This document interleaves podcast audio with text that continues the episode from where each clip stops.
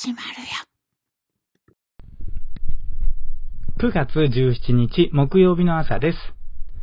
おはようございます。ハッシュタグ逆原市川秀幸です。この番組は9月17日木曜日の朝に聞いていただくように録音していますが、いつ聞いていただいても大丈夫です。ながらで聞いてください。私もながらで録音しています。よろしくお願いします。まずは今日の暦からいきましょう。今日9月17日の暦ですが、日の出時刻は5時36分でした。日の入り時刻は6時6分。あ、すいません。日の入り時刻は5時57分ですね。正午月齢は29.0ということで、今日、今日がですね、新月ですね。ちょっと昨日ね、間違って、昨日新月って言ってましたけど、今日新月になっております。今日9月17日木曜日の暦です。日の出時刻は5時36分でした。日の入り時刻は5時57分です。今日が新月ですね。この情報は自然科学研究機構国立天文台 NAOJ のサイトを利用させていただきました。ありがとうございます。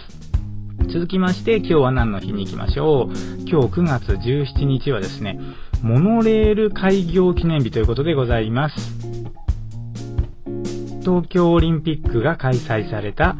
1964年昭和39年のこの日、浜松町から羽田空港間の東京モノレールが開業した。全長13.1キロ。約15分で運賃は大人250円、小に130円。日本初の旅客用モノレールだった。東京オリンピックの開催で日本国内外からの羽田空港利用客の都心へのアクセスの改善を目的として建設された。東京オリンピック開会式は10月10日で、その前のこの日の開業となった。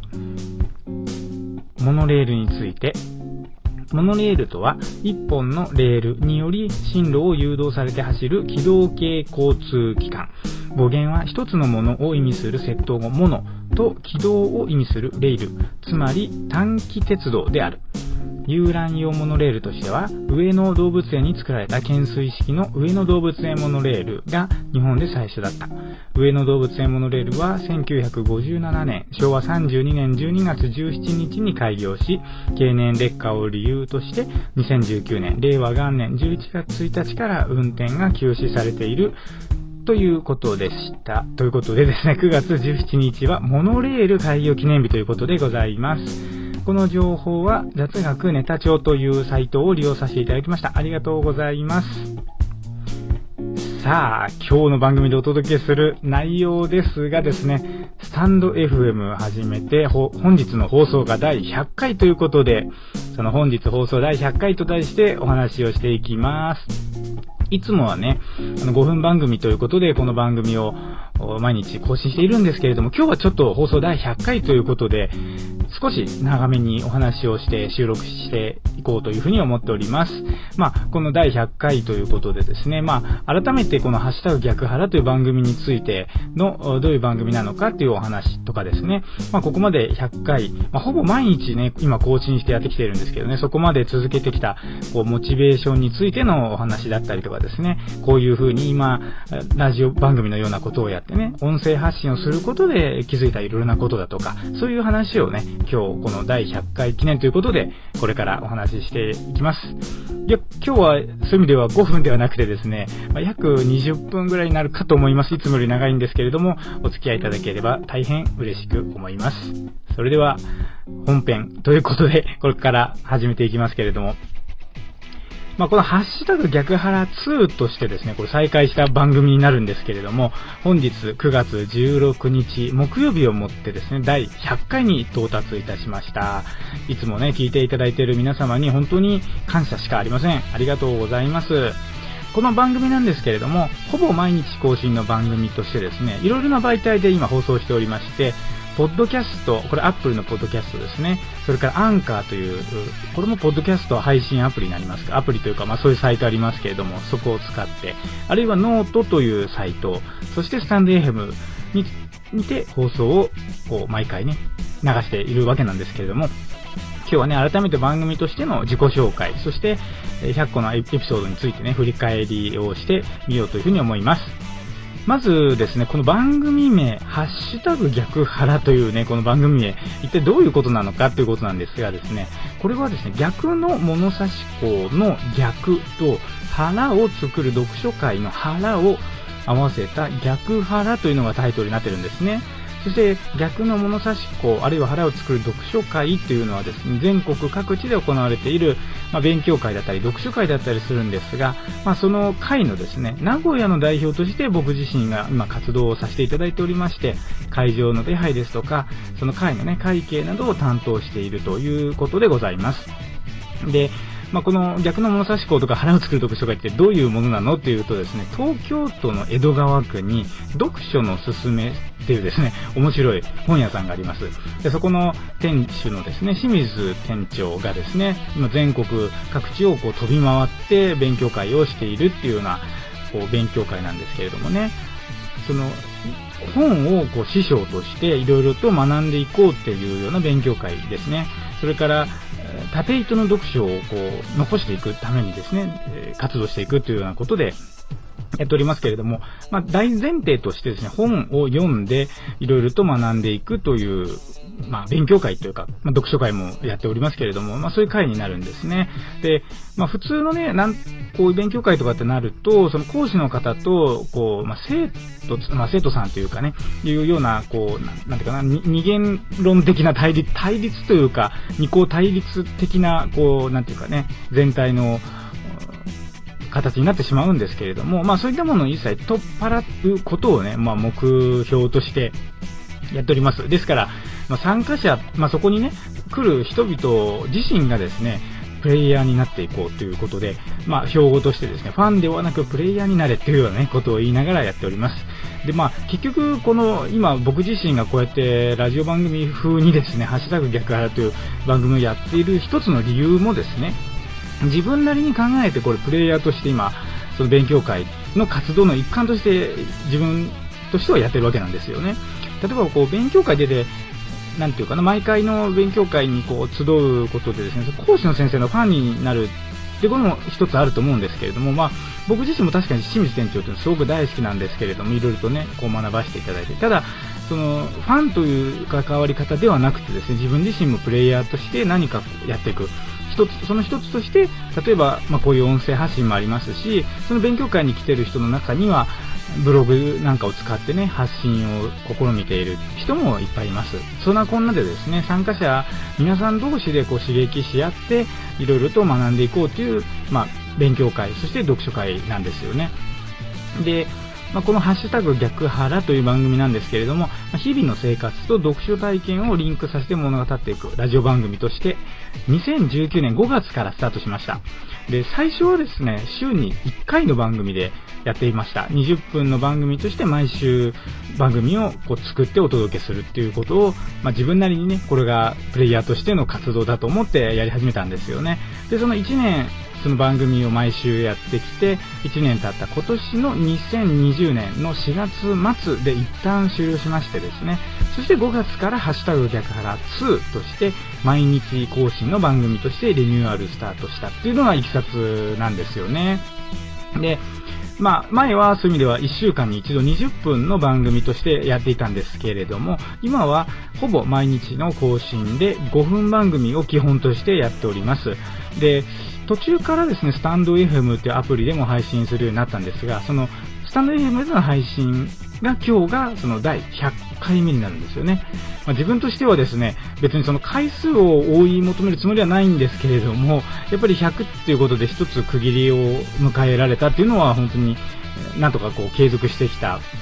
一つの証になっているというふうに思うんですけれども、その1年前やっていた週刊逆腹という時はですね、丸々1年やって、1年というと52週間ありますけれども、前のそのバージョンの番組の時は第50回を一区切りにしたんですよね。その50回を迎えた段階で一旦終了したんですけれども、今回はそういう意味では第100回ということで、まあ、自分としても初めての到達点になるんですよね。前は50回だったんですが、今回100回なので。で、まあ、5月からリニューアルスタートしてですね、ほぼ毎日更新で、ここまで第100回を迎えてやってこれたのは、やはり、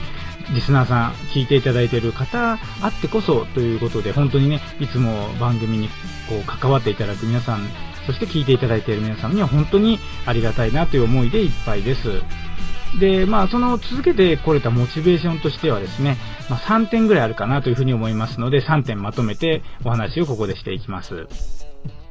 まずはですね、リスナーさんがいるということですよね。毎日更新でね、毎日聞いてくれている人がいるっていうのはやはりモチベーションになります。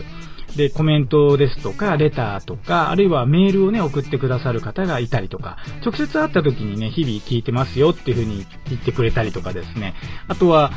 ちょっと更新がうまくいかなかった時に、メール、メールで連絡をくださって、今日の番組、なんか聞いてみたけど音楽しか入ってないよって言って、ちょっと自分のね、編集ミスで、なんか自分の声をカットしてしまったバージョンをアップロードしたなんてこともありましたけれども、まあそんなこんなでですね、いろいろな方がメール、コメント、それからレター、そしてそういった形で直接会った時とかってことで、いろいろと番組についてのね、意見をこう聞かせてくれたりとかいうことが、まずすごいモチベーションになりますね。本当にいつもありがたいなとというふうに思います。それから2番目なんですけれども、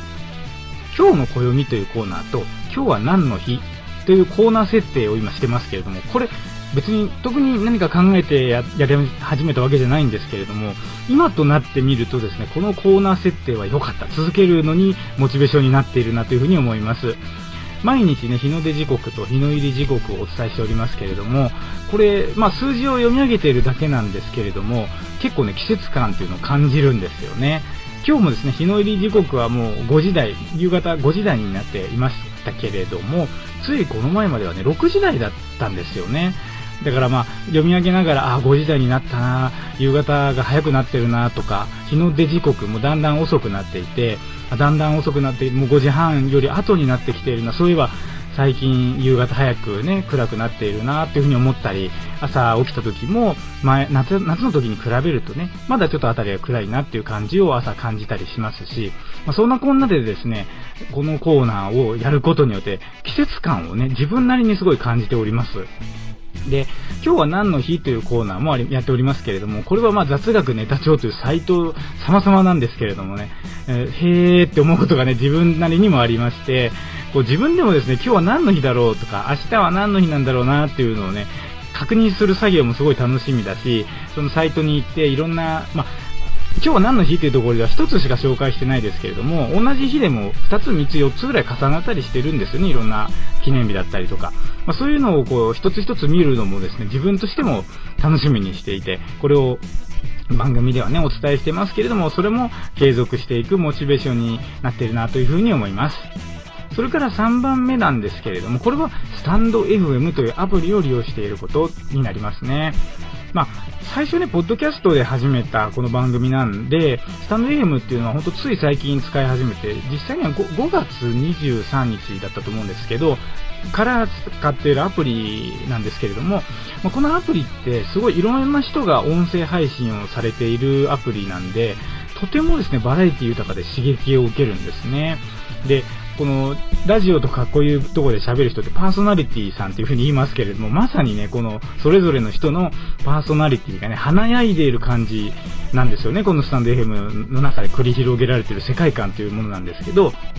で、そういういろんな人の配信を聞くことで、僕自身は逆に考えるのがですね、自分の番組だったり、自分のパーソナリティってどう聞かれているのかなっていうことをね、こう感じるんですよ。で、これは自分を俯瞰する、俯瞰でね、見ることができているような気がします。自分自身の番組も毎日聞いているんですけれども、まあなんか、こう、なんとかな、他の人の番組を聞きながら自分自身のパーソナリティをね、この音声配信を通じてどのように出していくか。みたいなことも結構考えたりしております。で、このね、これらのね、自分を俯瞰することっていうのはですね、自分の成長のね、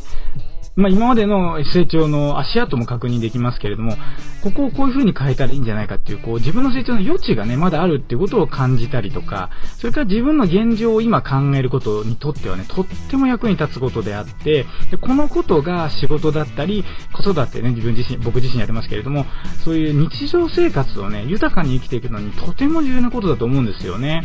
で、まあなんか自分の声をとって毎日聞くっていう、まあこの行為なんですけれども、それだけでね、自分のメンタルだったり、体の調子をね、なんか客観的に感じることができるわけなんですよ。声のね、トーンだったり、こうなんか明るいテンションで喋ってるのかなとか、ちょっと暗めで喋ってるのかなみたいなのも、日々ね、変わっていて、それがすごくなんか面白いなというふうに客観的に自分のことを見てるんですけど、まあ、普段ね、やっぱり物、なんか生活してると、どうしても主観でしか物事を見たり聞いたりできませんけれども、こう客観的に自分の声を聞くことでですね、その主観の日々と、それから客観のこのバランスをね、取ることができるなっていうことを感じています。で、まあ、5分のね、毎日5分の番組なんですけれども、自分なりに番組構成をね、考えたり、なんか飽きないように工夫するつもりなんですけれども、もっともっとね、こう、ブラッシュアップしていく余地がね、まだまだあるな、まあ、要はそういう意味では自分の可能性にもう少し期待をしているところではあるんですけれども、まあ、自分のね、こういう喋りとか、声のトーンとか喋りの速さとかね、もっと聞いていてね、いろいろと改善点があるなってことを感じています。で、収録の際にね、意識してるんですよ、ふぐ。あの、日々、収録するたんびにですね、いろいろなことを意識して、前回ちょっと暗めだったから今回は明るめで喋ろうかとか、ちょっと早口こと、早口に前になってたから、ちょっとゆっくりめで喋ろうとか、カミカミになっちゃってるから噛まないように喋ろうとか、いろいろこう意識して毎回ね、撮ってるんですけど、本当まだまだ理想には遠いなというふうに思いますね。だからこう、ラジオなんかね、僕すごいラジオ大好きなので、いろんな番組聞いてるんですけど、FM、AM 問わずですけれども、本当喋りのね、プロの人の語りを聞いているとね、本当にすごいなというふうに思います。まあ、ある意味では当たり前なのかもしれないんですけど、やっぱりいろいろな、なんていうかな、鍛錬をやっぱり組んでやってらっしゃるんだろうなというふうにこう、推測しますしね。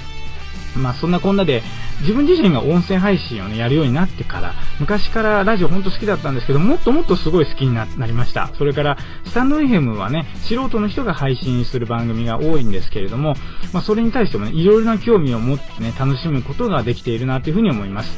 ラジオはね、やっぱりある意味ではプロフェッショナルの人で、情報提供を主にしたりとか、まあある意味ではちょっと面白おかしくやることをメインにするっていうようなことがあるんですけど、スタンド FM とか、まあ他のアプリでもですけどね、素人の方が配信している番組っていうのは、その人の、まあ、それでパーソナリティが出たり、その人の、なんていうかな、プロフェッショナルの専門分野の話や聞く、聞かせていただくってことができて、とてもなんかね、面白いなというふうに思っております。まあ、そういう意味でね、自分自身もこれからも無理なくね、やっぱり楽しみながら番組を作って配信していきたいなというふうに思っております。これ本当に大事だなというふうに思うんですけど、すごいこれが苦しくなっちゃったらどうしようもないし、苦しいなと思ってやってるとそういう声、そういうのってなんか音になって出てくると思うんですよね。なので感情としてはすごく楽しみながらね、日々毎日をやっていきたいなというふうに思っておりますし、実際今も楽しみながらやることができています。まあ、メールですとか、レターとかね、コメントなんかでやり取りができてね、リスナーさんですとか、こう聞いていただいている方との交流がね、ほんと毎日楽しいなというふうに思ってやらせていただいております。ということでね、これからもリスナーさんのお邪魔にならないようにですね、さりげなく寄り添う番組として続けていくつもりでおりますので、これからもどうぞよろしくお願いいたします。ということでですね、まあ、ここまでつらつらと喋ってきましたけれども、本当に放送第100回迎えることができましたのは、皆様聞いていただいている方のおかげでございます。改めて本当にありがとうございます。ということでね、まあ、この1週間の、1週間の間というか、ここのところもまたメールをいただいております。本当にありがたいことでございますが、これをちょっと今回の番組で紹介しきれなかったので、また明日以降のね、番組内でメールを紹介させていただいて、自分なりに感じることだったりってことをね、話しながら交流をさせていただきたいなとというふうに思っております。はい、ということで、今回はね、この番組、第、えー、スタンド FM ね、配信をし始めて本日放送第100回ということで、ちょっと長めですけれども、ここまでお話をしてきました。またね、明日以降も続けていきますので、これからもお付き合いのほどよろしくお願いいたします。はい、ということで、それでは今日は木曜日ですね。今日も元気に過ごしていきましょう。お仕事行かれる方、いってらっしゃい。行ってきまーす。